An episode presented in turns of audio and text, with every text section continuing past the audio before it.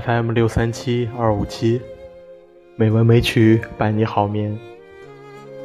亲爱的朋友们，大家晚上好，我是主播小黄。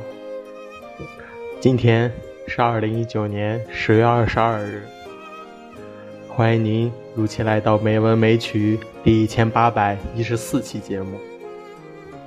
今天继续给大家带来的是原创人物传记《亚瑟·潘德拉贡》。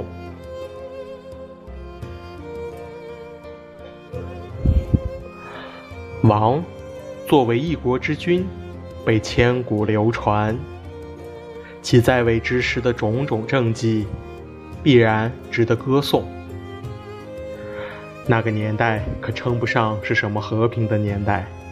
从公元一世纪开始，不列颠长期处于罗马帝国的压迫下。后来，作为日耳曼人一支的萨克逊人又大举入侵，烧杀抢掠。不列颠的人民过着这样水深火热的日子。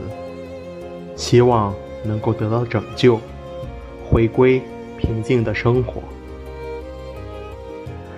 已经将一国之君的身份披戴于身的亚瑟王，自然不能放任自己的国家、自己心爱的土地被如此的侵略与践踏。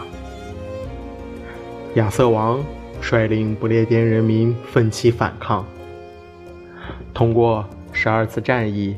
成功击退了北面来的萨克逊入侵，最终在巴顿山之役的交战中，一举击溃敌军，将所有外来入侵者驱逐出不列颠。在打败十二王、稳定了英格兰的局面之后，亚瑟王在梅林的帮助下，顺利与罗德格伦斯王的女儿成亲。罗德格伦斯王还将尤瑟王当年赠予他的，据说能容纳一百五十人的圆桌，以及一百名骑士，送给了亚瑟王。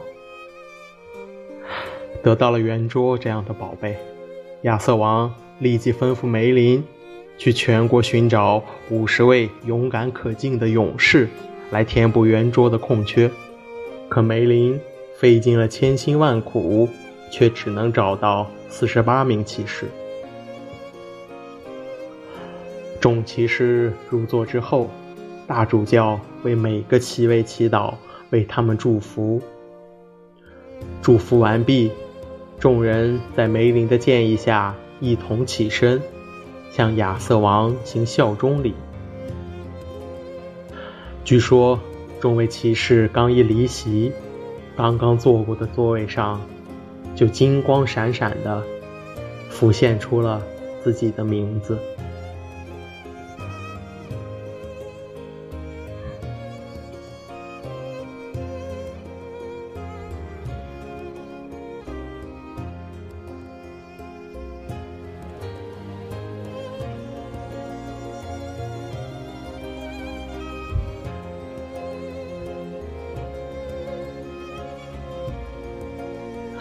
今天的配乐是《骑士王的荣耀》，希望这悠扬的音乐能够伴你好眠。